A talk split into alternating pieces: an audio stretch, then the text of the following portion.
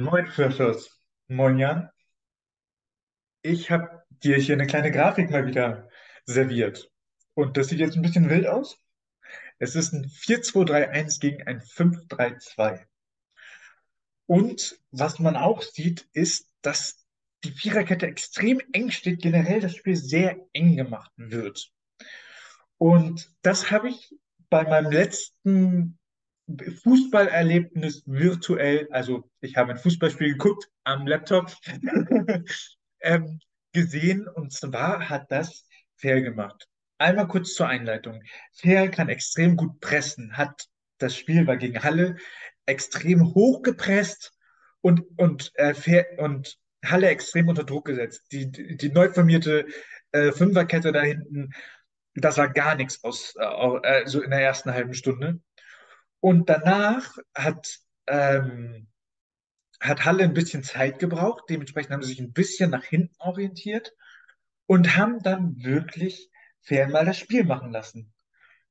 Und da ist mir das aufgefallen. Das heißt, du siehst, die Viererkette steht sehr, sehr eng. Da hast du die zwei Sechser, die von den Stürmern gedeckt werden. Und du hast die, äh, die Dreierkette vorne und dann halt den einen weiteren Stürmer, die auch recht eng stehen. Und ich habe mich gefragt, warum? Warum spielen sie das in dieser Form? Mit Ball. Ja, also Felix, eine sehr, sehr anspruchsvolle und hochinteressante Frage, so kennen wir den Felix. Ähm, ja, also okay, das heißt, wir haben zum einen in der Grafik damit, ne, weil Freshes für mich ist ja die Grafik auch neu, deswegen muss ich mich ein bisschen hier reinfuchsen.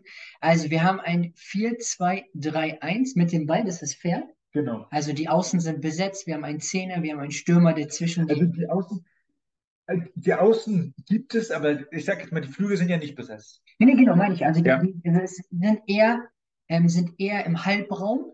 Das ist dann eins gegen eins Duell im Halbraum ne, stattfinden und in dem Sinne die Flügel nicht einfach besetzt sind. Ja. Und wir haben äh, die zwei Außenverteidiger, die sehr eng zu den zwei Innenverteidigern positioniert sind. Und wir haben zwei Sechser, die sich äh, im Deckungsschatten des Gegners bewegen. Genau.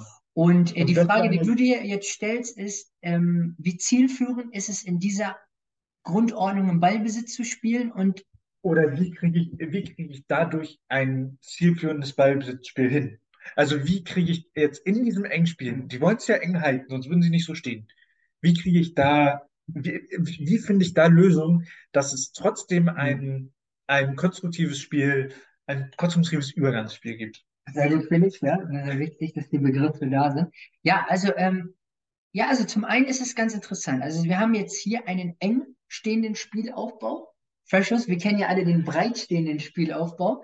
Den eng stehenden Spielaufbau, äh, also den eng stehenden Spielaufbau, Mann, der Begriff ist schwierig. Deswegen ist er schon eine Wucht, du. Äh, werden wir in der Zukunft auf jeden Fall auch mal beschreiben. So, ähm, ganz interessant. Also wenn man einen eng stehenden Spielaufbau wählt, hat man eigentlich zwei Ziele. Das eine Ziel ist, den Gegner zu locken. Weil wir sehen ja hier die Abstände in dem 5, also wir haben ein 5-3-2 gegen den Ball, sind relativ große Abstände. Halbräume kannst du so nicht gut wegverteidigen.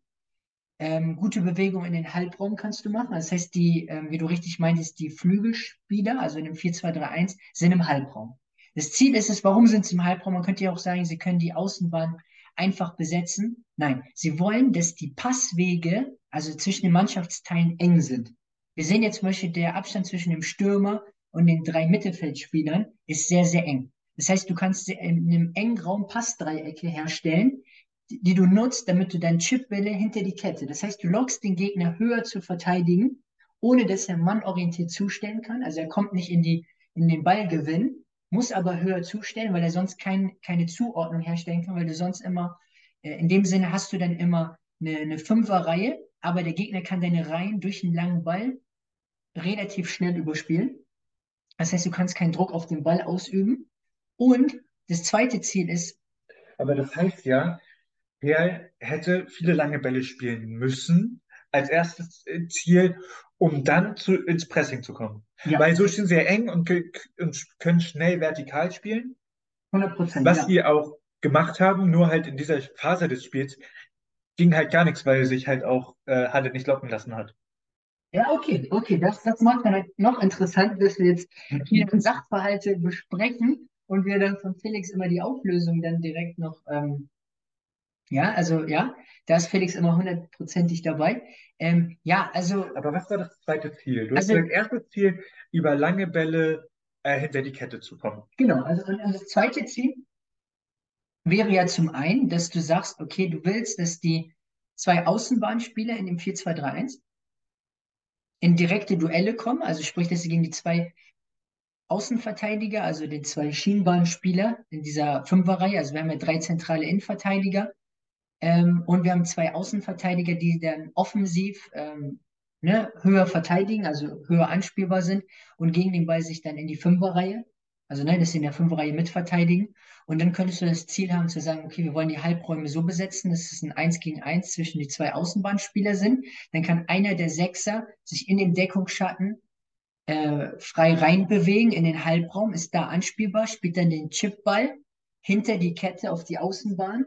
Du hast dann das 1 gegen 1, spielst dann den Flankenball in den Rückraum durch eine gute Boxbesetzung, weil der zweite Sechser den, den, den vertikalen Laufweg in den, in den Deckungsschatten der, des zweiten zentralen Innenverteidiger der Dreierreihe, weil der eine höher schieben muss, weil er dann die Zuordnung halten muss. Das wäre so, ähm, kompliziert. ist es auch und Also, und So. nicht Drittliga-tauglich. Jetzt gib uns mal eine Lösung für die dritte Liga. Ja, okay, also das, was man jetzt beschreibt, war mehr für die zweite Bundesliga, Ja. aber äh, man muss ja immer, Also Aufdrehen und Chipball auf dem Flügel, das ist schon das ist eine gute Kunst. ja, das, ja, das stimmt 100 Prozent, Felix, ähm, das kann man so auf jeden Fall ähm, bestätigen. Ähm, ja, also, also du könntest ja das Ziel zum einen haben zu sagen, okay, wir haben jetzt das 4-2-3-1, wir können aber ja auch ein 4-1-4-1 daraus machen, also zum Beispiel der eine Sechser bleibt im Deckungsschatten, der zwei Stürmer, also bewegt sich dahinter. Der eine geht hoch auf, auf Höhe des Zehners, dann haben wir ein 4-1-4-1 mit dem Ziel, dass du dann in dem Sinne ein 4, 4 gegen 5 hast, wenn der eine, also wir haben dann ja vier vorne, also wenn wir, wir haben den einen Stürmer und wir haben ja jetzt unsere drei Spieler, dann sagen wir, wir wollen, dass die zwei Außenbahnen, also die im Halbraum sind, gehen auch in den Sturm, dann haben wir schon mal drei vorne. Dann geht der Zehner mit in den Sturm, haben wir vier. Und dann geht noch einer der beiden Sechser auch nach vorne, machen wir daraus ein 4-1-5 und haben dann 5 gegen 5. Und dann hast du ja dann die Schwierigkeit, dass dann der Gegner entscheiden muss. Schiebt er hoch, weil er, er, er kann nichts mehr machen. Er muss dann hochschieben. Oder du dribbelst dich halt fest. Also das heißt, du gehst dann auf Risiko. Du gehst dann halt in dieses 5 gegen 5, dann auf, äh, auf, auf da, also damit du das Ziel hast, 1 gegen 1 zuzustellen, den Ball dann zu gewinnen und dann ist ja der Gegner unorganisiert und dann kannst du ähm, ja im Optimalfall ein 1 gegen 1 haben ne? und das Ding machen, weil du dann das Ziel hast, dann einfach durch ein ja, also durch, durch ein, äh, durch ein anderes Übergangsspiel dann ähm, Chancen herauszuspielen. Jetzt, was ich extrem interessant fand, war auch, dass Halle diese, die, die immer die lineare Passlinie einfach zugestellt hat.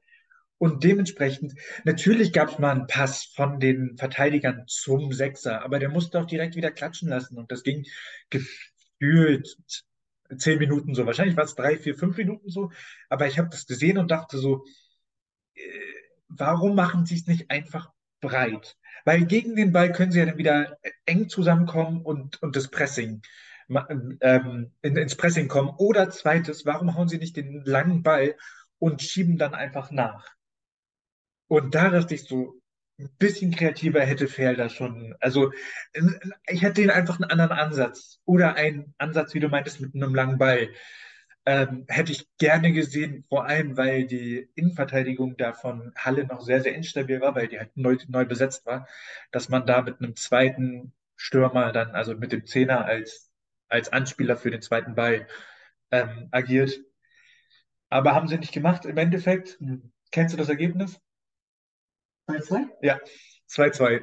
War ein interessantes Spiel, weil Halle danach auch gut angefangen hat und sich gut sortiert hat. Und ähm, ja, Ferl hat halt auch immer schön gepresst. Und dann im Endeffekt muss man aber auch sagen, sie haben sich äh, um den Lohn gebracht,